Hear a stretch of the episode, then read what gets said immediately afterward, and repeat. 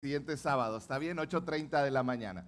Ah, hoy voy a continuar con la cuarta parte de nuestra serie, La batalla invisible, y espero esté abriendo tus ojos espirituales a la batalla que estamos llevando dentro de nuestra mente todos los días. Recuerda, nuestra vida sigue la dirección de nuestros pensamientos. Te lo voy a repetir. Nuestra vida sigue la dirección de nuestros pensamientos más fuertes, lo cual quiere decir que la batalla por tu vida se puede ganar o se puede perder aquí, en nuestra mente. Hemos visto las semanas pasadas, la primera semana traté de, de explicarte lo que dice la Biblia lo que dice la Biblia acerca de la batalla que cada uno de nosotros estamos librando. ¿Y cuál es el campo de batalla? Nuestra mente. También vimos la siguiente semana que el arma de Satanás es la mentira. Pero también el arma principal del creyente es la palabra de Dios, es la verdad. La semana pasada veíamos que no solo es importante conocer la palabra, sino es importante diariamente meditar en ella. ¿Por qué veíamos desde el lado científico, psicológico, neurológico, que a base de repetición vamos creando estos surcos neurológicos que nos hacen actuar de manera automática. ¿Cómo se crean estos círculos en nuestra mente? Por repetición, mentiras repetidas, vez tras vez, cosas que creemos erróneas, no sirves, no vas a lograr nada. Y constantemente te las estás repitiendo, Satanás te las está repitiendo por tu propio pensamiento o por palabras de otras personas, se va generando un surco neuronal. Pero veíamos cómo por repetir también la verdad, podemos crear nuevos surcos neuronales. Hoy vamos a continuar con la cuarta parte y me gustaría orar para iniciar. Padre, te entregamos este tiempo en tu palabra, Señor. Yo te pido que tu presencia esté en este lugar. Espíritu Santo, mueve de lado a lado derribando todo aquello que nos impida, que nos distraiga de recibir tu palabra. Háblanos en el nombre de Jesús. Amén y amén. Hoy te quiero hablar del pánico. ¿Alguien aquí alguna vez ha sentido pánico en su vida? Todos. A ver, ¿alguien ha sentido pánico? Levanten su mano todos los miedos. No, yo he sentido más de una ocasión pánico, ¿sí? Todos hemos sentido pánico y ahorita vamos a ver el por qué. ¿Qué es el pánico? Ahí va a aparecer una, una definición. Pánico es un miedo o temor muy intenso que produce una ansiedad extrema. Y fíjate lo que ocasiona, para que veas lo importante de lo que hemos descubierto en la Biblia y científicamente. Ocasiona pensamientos que terminan produciendo acciones. ¿Qué cosa? Lee conmigo esa siguiente palabra. Irracionales. Ahorita te voy a platicar una experiencia que yo tuve con el pánico. Es producido por la sensación el que tú sientas algo no quiere decir que es real, ¿cierto o falso? Fíjate bien las palabras que utiliza el diccionario. Es por la sensación de peligro, temor, amenaza o de enfrentar lo desconocido. Temor. Temor intenso, miedo intenso que produce ansiedad que causa pensamientos y acciones irracionales. Mi pregunta para cada uno de nosotros que estamos aquí es, ¿qué es lo que te causa a ti temor o pánico? ¿Qué es eso que en lo que tú piensas que causa en ti temor? Que pierdes el control, que pierdes, que comienzas a tomar decisiones irracionales. Para muchos puede ser perder el control del futuro. No sé qué sigue para mí. Para otros puede ser un sueño postergado, algo que has estado esperando por tiempo. Llegas a cierta edad, llegas a cierto momento en tu vida donde te das cuenta que no lo has cumplido y entra internamente un pánico, un temor de decir, fracasé, nunca lo voy a lograr. Para otros produce pánico el enfrentar el fracaso. El enfrentarse al fracaso es algo que no, no está dentro de tu presupuesto de vida.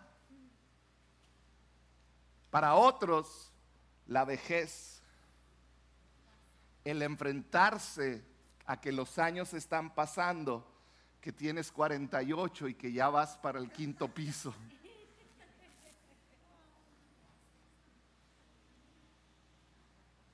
Para otros, pánico lo causa un diagnóstico médico. Otros lo causa un dolorcito igualito al que tenía la tía y que se murió dos días después. Y te causa pánico. Para otros es la historia médica familiar. Híjole, es que mi bisabuela murió de cáncer, mi abuela murió de cáncer la historia médica. Para otros les causa pánico su cuenta de banco. La ven y ¡ah! está acercándose al cero. Para otros ser mamá o ser papá y puedo continuar. Para otros no llegar a ser papá y mamá y causa un pánico. ¿Qué es lo que causa pánico en tu vida? ¿Qué es lo que te está haciendo tener pensamientos irracionales y realizar acciones irracionales. Hay una cantidad interminable de cosas que nos causan pánico. Por eso, esto, lo que te voy a hablar hoy, es tan importante en la vida de todo aquel que sigue a Jesús. Porque lo que te causa pánico va a secuestrar tus pensamientos. Y esos pensamientos van a causar acciones irracionales. Y cuando eso sucede, recuerda lo que dijimos. Tu vida va a seguir la dirección de tus pensamientos, así sean irracionales. Por eso es tan importante tenemos que entender que pensamientos que son guiados por temor o por pánico pueden hacer que nuestra vida gire descontroladamente y que a consecuencia de esos pensamientos vayamos a direcciones equivocadas. Tomemos decisiones prematuras y equivocadas que a la larga te vas a dar cuenta que fueron irracionales. Primero quiero hablarte del lado neurológico, científico del pánico. ¿Estás aquí conmigo? Vamos a hablar primero qué causa el pánico en nuestro cerebro. ¿Qué sucede en mi cerebro cuando yo siento pánico? Ese pequeño chicharito que está encendido ahí en el centro de nuestro cerebro, al centro de nuestro cerebro, se llama la amígdala. Di conmigo amígdala. Y no es la de pecho, ¿eh? es, del cerebro. Amígdala en el cerebro. Te voy a leer lo que hace la amígdala. La amígdala forma parte del sistema limbático. Su principal función, fíjate bien esto, ¿cómo es Dios? Su principal función es el procesamiento y almacenamiento de reacciones emocionales. En otras palabras, ese, ese, devuélvanme el dibujito. Ese chicharito controla todo nuestro cuerpo y nuestras reacciones. Fíjate qué más dice. Eh, su función principal es el procesamiento y almacenamiento de reacciones emocionales, fundamentalmente, o sea, principalmente para la supervivencia del individuo. Es la encargada de recibir señales de potencial peligro y de desarrollar una serie de reacciones que ayuden a la autoprotección.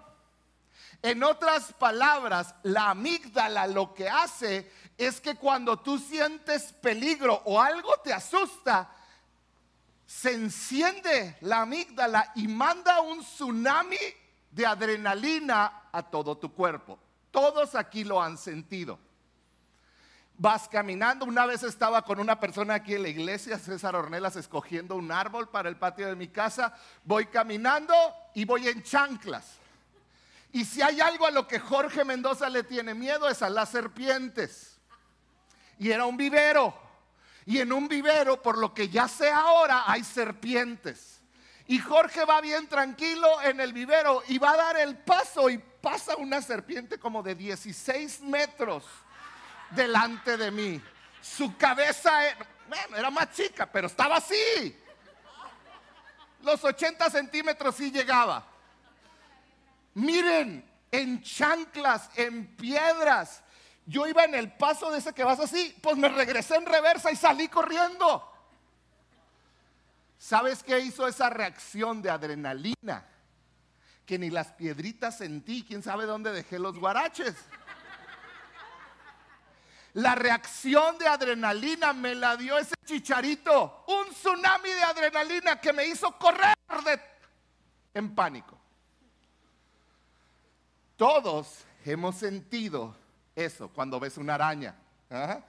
Algunas mujeres cuando ven una cucaracha, no lo entiendo todavía, pero ven una cucaracha y es como si, bueno, en ese momento tu amígdala se enciende, manda adrenalina y te dice, corre por tu vida corre, reacciona y sales y te sales con una fuerza que no sabes que tenías y una velocidad que no sabes que tenías.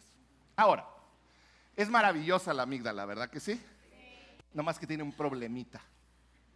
La amígdala tiene el pequeño problema de que no es nada objetiva. En otras palabras, no distingue clases de peligro. La amígdala lo único que hace es hay peligro, se enciende. No hay peligro, se apaga. Ese es el gran problema de la amígdala. Entonces, de la misma, de la misma manera que mi amígdala responde a una serpiente de 16 metros viniendo en mi contra, va a responder de la misma manera que si voy manejando y soy testigo de una balacera y, y tu carro casi vuela, va a responder de la misma manera que cuando yo tengo una conversación con una persona y esa persona dice algo que me hiere. El mismo tsunami de adrenalina que voy a recibir lo recibo cuando peleo con mi esposa y dice algo que me hiere. Me salen palabras y qué callados se quedaron. Ya entendí. Ah. Porque la amígdala no hace diferencia. No, estás hablando con alguien, eh, te dijo una palabra hiriente nada más. No, tu vida no corre peligro. Pero para la amígdala en nuestro cerebro es lo mismo. Cuando recibes un texto, un mensaje de texto que te desagrada, la amígdala se enciende igual que si alguien te estuviera apuntando con una pistola.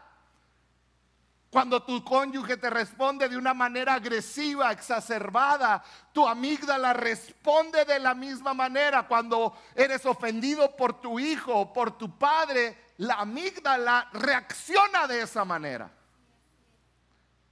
La, la amígdala, al percibir cualquier tipo de agresión o peligro, y fíjate esto, real o aparente, va a alterar todos tus sentidos.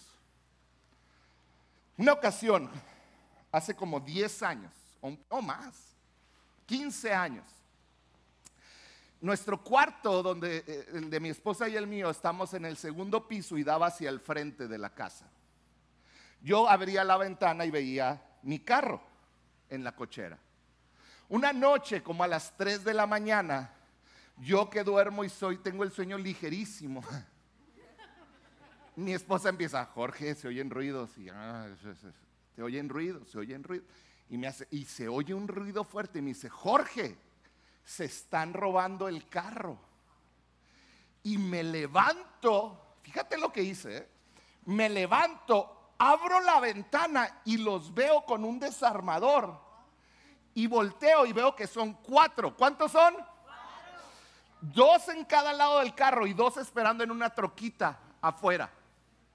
Y los veo e hice todo lo que hombre controlado por su amígdala hace. Primero me puse un shorts. Si tonto no soy. Me puse un shorts y salí corriendo a perseguir a cuatro hombres a las 3 de la mañana. Salí corriendo, les grité y salieron corriendo porque vieron el tipo alto y fuerte. Oh, es mi historia. Cuando ustedes cuenten la suya, la cuentan como quieran. Se fueron corriendo y ahí va Jorge persiguiéndolos en el carro. Cuando llegué a la avenida, vi una patrulla y dije, Jorge, ¿qué estás haciendo? Y mi esposa, márqueme por teléfono, ¿qué te pasa? ¿Qué vas a hacer si los detienes? Y yo, pues sí, ¿verdad? Pues ¿qué voy a hacer? Si son cuatro. Orar por ellos en el nombre de Jesús.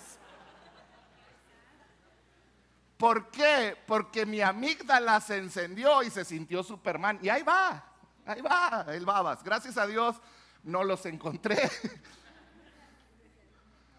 ¿Qué es lo que a ti te hace sentir pánico? yo descubrí algo que me hace sentir pánico. Hace un año tuve que soltar a mi hija por primera vez fuera de mi control. Después de tenerla 18 años conmigo, sabiendo dónde está a cada momento, sabiendo que si ella tenía un problema estaba a 10 o 15 minutos de llegar a ella en agosto del año pasado la llevamos a la ciudad de Monterrey para que estudiara ahí por cuatro meses y fue como un entrenamiento para mí. Y ahí descubrí mientras manejaba una noche que a lo que le tenía pavor y lloré por esto con mi esposa era a que si mi hija necesitaba algo, yo ya no podía llegar en cinco minutos. Era soltar el control. ¿Qué es lo que te hace sentir a ti pánico? Dios, en su infinita misericordia, no nomás nos dio amígdala. ¿Cuántos le dan gracias a Dios por la amígdala? Pero tiene sus lados complicados. También nos dio lo que se llama la corteza prefrontal. Cuando te dicen, piensa, hazle así. Lo que te están diciendo es usa tu corteza frontal. Vamos a ver qué hace la corteza prefrontal. prefrontal. Es como, conocida como el centro de la personalidad. Nos permite identificar, fíjate bien, y comprender nuestras propias emociones. La otra nada más nos da emociones y esta nos dice, eh, eh, eh, espérate tantito. Esto significa reconocer cómo las emociones impactan en nuestros pensamientos. En otras palabras, la, corteza prefrontal es el filtro para nuestras emociones y percepciones de peligro. Te voy a poner un ejemplo muy sencillo. Un día te levantas después de haber visto videos de operaciones del corazón y luego te levantas y dices, traigo un dolor. Los que se ríen les ha pasado. Traigo un dolor. Y la amígdala dice, dolor, dolor, dolor, dolor, dolor, que tienes que hacer algo, que te mueres. Una aspirina debajo de la lengua. La amígdala se enciende y empieza a decir, necesitas hacer algo, nos morimos. Pero luego la precorteza frontal, la corteza, la vamos a decirle la corteza prefrontal, la frontal, te dice, oye, no, tranquilo, ve al médico. Te van, a, te van a decir que tienes si vas al médico, no es nada grave.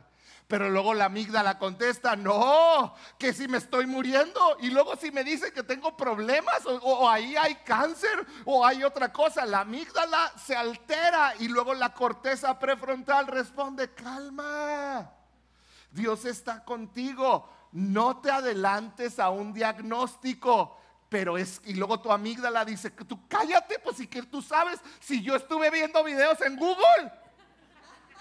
Y a todos los que les pasa esto, mira, uno, dos, tres, se mueren. Ahorita o despuesito. Y luego la amígdala te dice, ay, es que vas a sufrir mucho, esta enfermedad es tan dolorosa. Y luego la corteza prefrontal te dice, ¿cuál te vas a morir si te duele nomás la uña?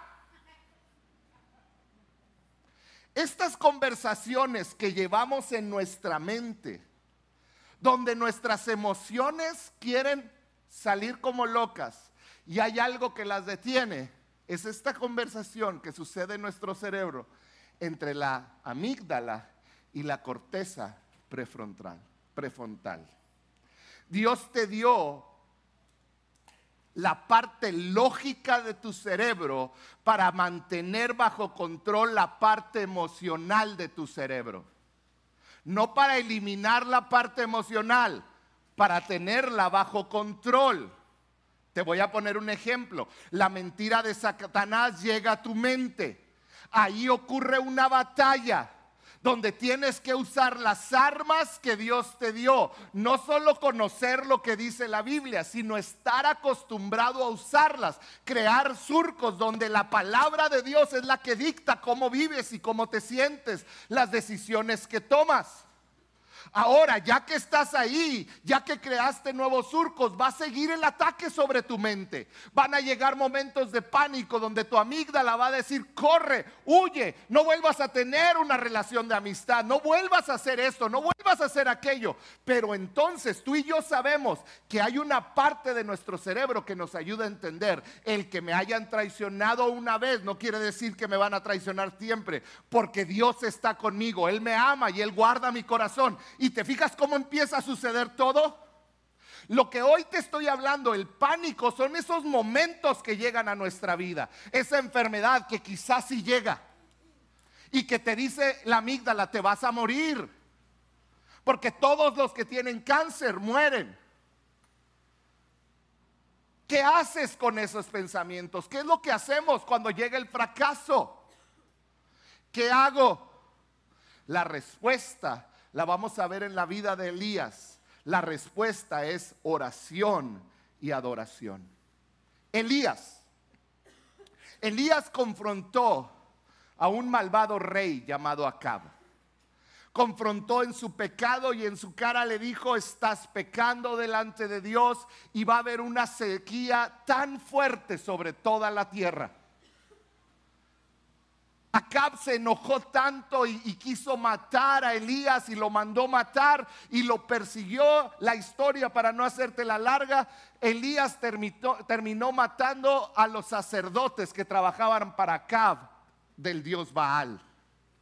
Terminó matándolos a todos y ahí está Elías victorioso, triunfador. Elías está en el mejor momento. Pero entonces Acab era malo, pero tenía una esposa que era verdaderamente malvada, llamada Jezabel. Y Jezabel le dice a Elías, Elías, te voy a matar. Elías en ese momento se dio cuenta de que a pesar de su gran victoria que acababa de tener, todavía estaba en peligro después de haberse desgastado, que lo, querían, lo persiguieron, lo querían matar, después de haber matado a los profetas de Baal, él se da cuenta, mi vida sigue en peligro. Y Elías permitió que sus pensamientos irracionales y descontrolados lo llevaran a acciones irracionales. Y Elías empezó a decir, ay, no sé qué voy a hacer, no sé qué voy a hacer. Cayó en una profunda depresión. Y fíjate lo que oró Elías. Ay, mejor mátame, le dijo a Dios. Elías se deprimió tanto que le dijo, mátame. ¿Cuál era el mayor temor de Elías? Que Jezabel lo matara. Y fíjate lo irracional del pedido, mátame mejor tú. El resultado era el mismo, ¿cierto o falso? ¿Cuál era el resultado? La muerte. Y, Elías está en este momento donde sus pensamientos están descontrolados y sus acciones también. Y quizá tú has llegado a esos momentos en tu vida. Esos momentos donde le has dicho a un Dios suficiente. Ya no puedo más, hasta aquí llegué, ya no. Es, llegas llegado a esos momentos donde tú sientes que Dios te ha abandonado, donde tus emociones parecen ahogarte, donde el dolor parece insoportable, donde la enfermedad no se detiene, donde el matrimonio no funciona, donde los hijos no regresan a casa, donde todo parece fuera de control.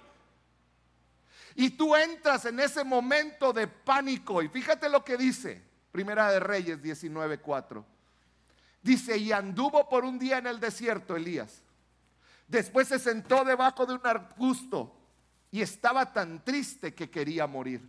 Le decía a Dios, ya no aguanto más, quítame la vida, pues no soy mejor que mis antepasados. En otras palabras, Elías permitió que sus pensamientos se salieran de control. Justo como en diferentes áreas tú y yo muchas veces lo permitimos.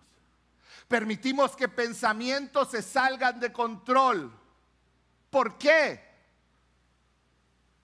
Porque nos obsesionamos con nuestros problemas. Ponemos nuestro enfoque en nuestras circunstancias, en lo que está pasando a nuestro alrededor y se nos olvida y perdemos el enfoque en la presencia de Dios y el poder de Dios que está en ti y contigo. ¿Sabes qué? Elías, a pesar de que acababa de experimentar a Dios, que sabía que Dios estaba cerca por los problemas, las amenazas y el pánico, se le olvidó que Dios estaba con él siempre. Elías estaba obsesionado con las amenazas de Acab y Jezabel. Y sabes que tengo que confesar que así soy yo también.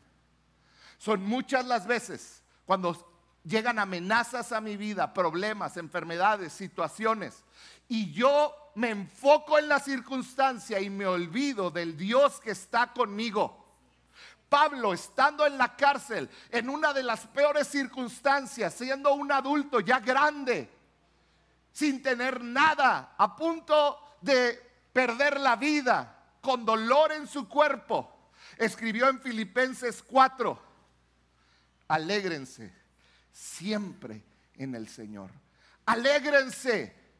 Insisto, dijo, alégrense. Que su amabilidad sea evidente a todos. Y fíjate esta siguiente frase. El Señor está cerca. No se inquieten por nada, más bien en toda ocasión con oración y ruego presenten sus peticiones a Dios y denle gracias. Entonces la paz de Dios que sobrepasa todo entendimiento cuidará sus corazones y sus pensamientos en Cristo Jesús. Pablo lo que estaba haciendo, estaba diciendo, hey, entiende, Dios está cerca a lo que estás viviendo, a tus circunstancias, aunque sean terribles. Dios está cerca. Y si Dios está cerca, aún en medio del dolor, de la muerte, de la enfermedad, tú puedes estar alegre. Eso era lo que Pablo estaba diciendo.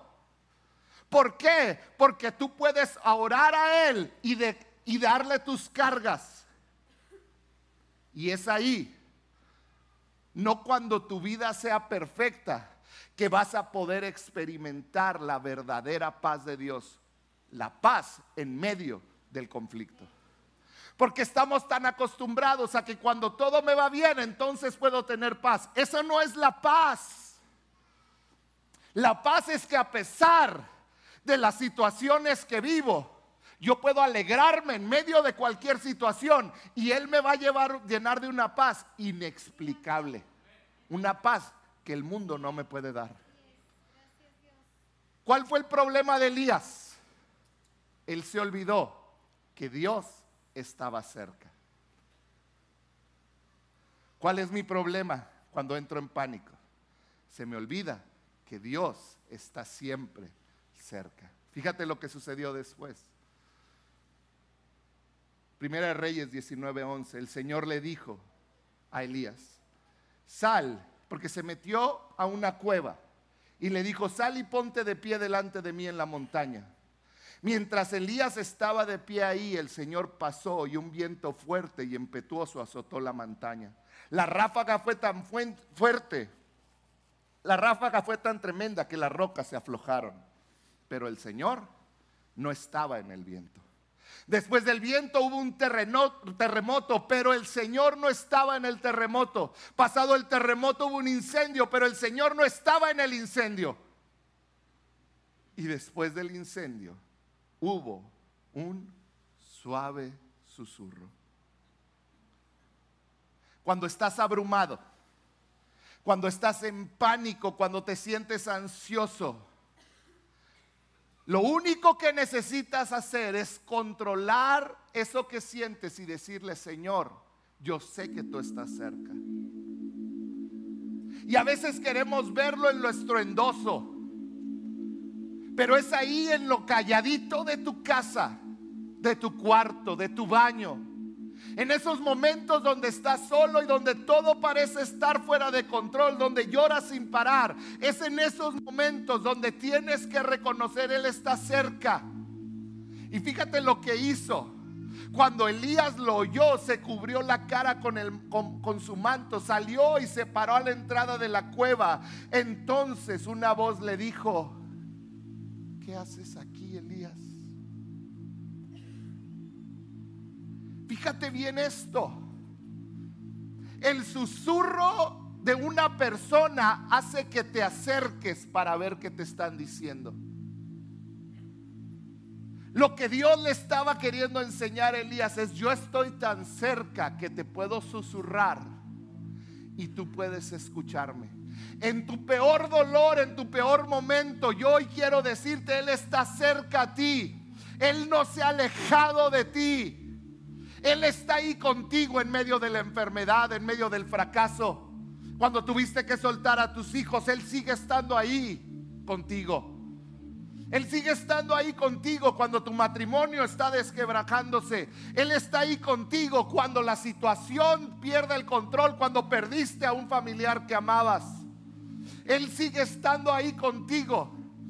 No olvides que Él está cerca y acércate porque Él te va a hablar. Él está cerca. Yo hoy quiero terminar haciéndote esta pregunta. Los problemas que estás enfrentando, las circunstancias, las situaciones, ¿te han hecho olvidar que Él está cerca? Si es así, Él está aquí hoy para decirte, yo estoy cerca de ti siempre. Y sabes, cuando tú entiendes que el Rey de Reyes y Señor de Señores está cerca de ti, tú puedes entender que Él es más que suficiente.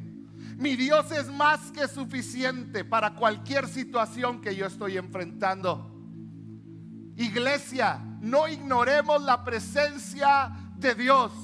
Su presencia es más grande que cualquiera de nuestros problemas.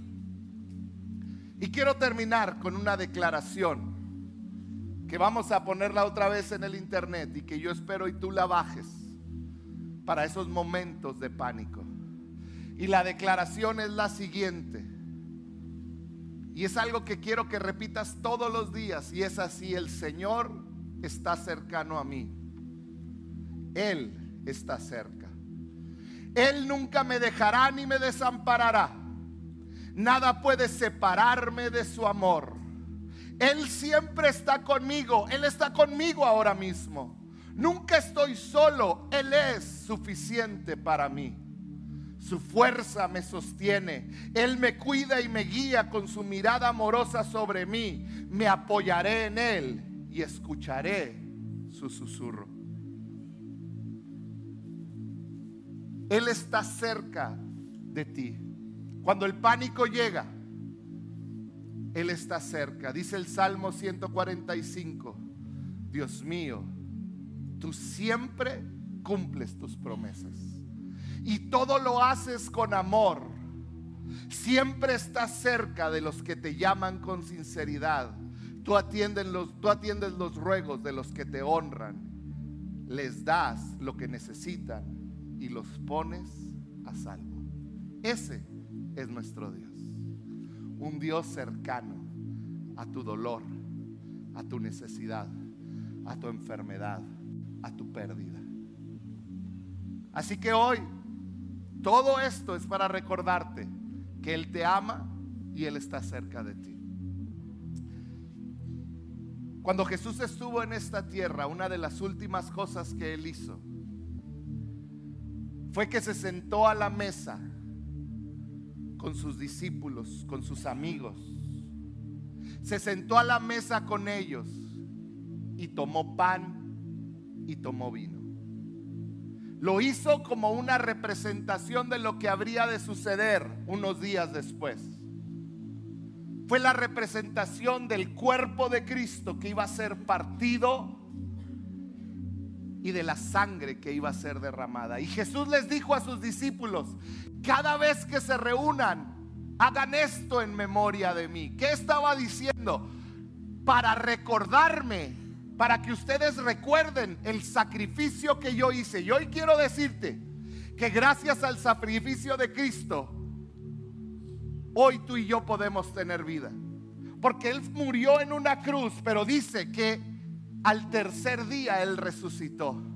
Que cuando Él resucitó, Él ganó la victoria eterna para ti, para mí. Y dice que está sentado a la diestra del Padre intercediendo por nosotros. Y que cuando Él llegó a su presencia envió al Espíritu Santo para morar dentro de cada creyente. Eso quiere decir que cualquier seguidor de Jesús nunca está solo. Siempre Dios está con nosotros. Y hoy yo quiero que tomemos la Santa Cena para recordar ese sacrificio. Y que cada uno de ustedes pueda entender, Dios siempre está cerca de mí. Para pasar a repartir los elementos. Esta Santa Cena no es para niños, es para todos aquellos que han decidido entregar su vida al Señor, que están siguiendo al Señor. No quiere decir que no has pecado, porque todos pecamos, pero ahorita podemos pedirle perdón y Él nos perdona. Hoy yo quiero que tú tomes esta santa cena reconociendo que Dios vive y que Él está cerca de ti siempre. Este es el recordatorio de hoy. Él está cerca de mí siempre. ¿Puedes decirlo? Vamos a decirlo. Él está cerca de mí siempre. Siempre. Voy a dar unos minutos más a que terminen de repartir.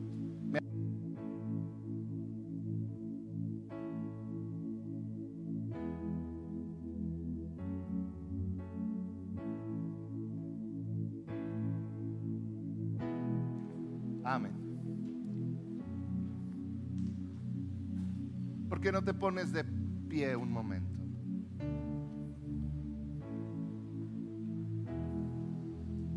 En el libro de Lucas nos cuenta esta, este relato en la vida de Jesús.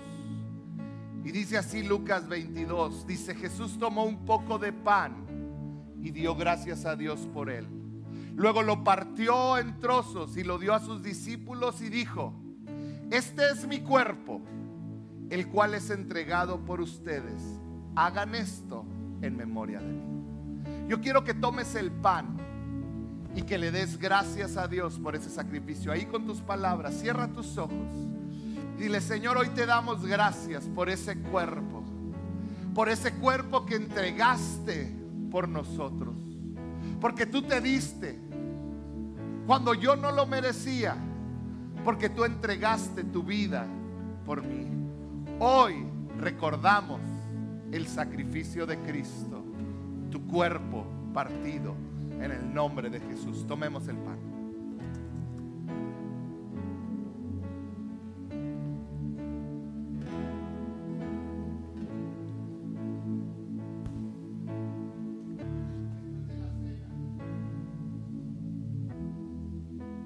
Después de la cena tomó en sus manos otra copa de vino y dijo, esta copa es el nuevo pacto entre Dios y su pueblo. Un acuerdo confirmado con mi sangre, la cual es derramada como sacrificio por ustedes.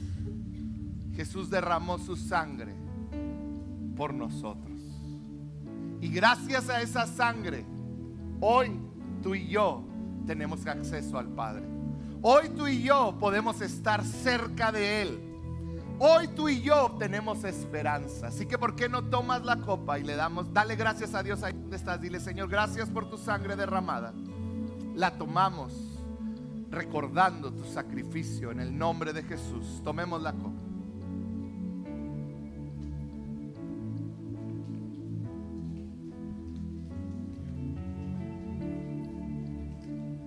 Ahí donde estás, ¿por qué no le dices, Señor, yo te doy gracias porque tú estás cerca? Yo te doy gracias porque tú estás cerca de mí, de mi necesidad. Ahí donde estás, vamos a adorar un momento a Jesús. Dale gracias a Jesús, ahí donde estás. Aleluya, sea never.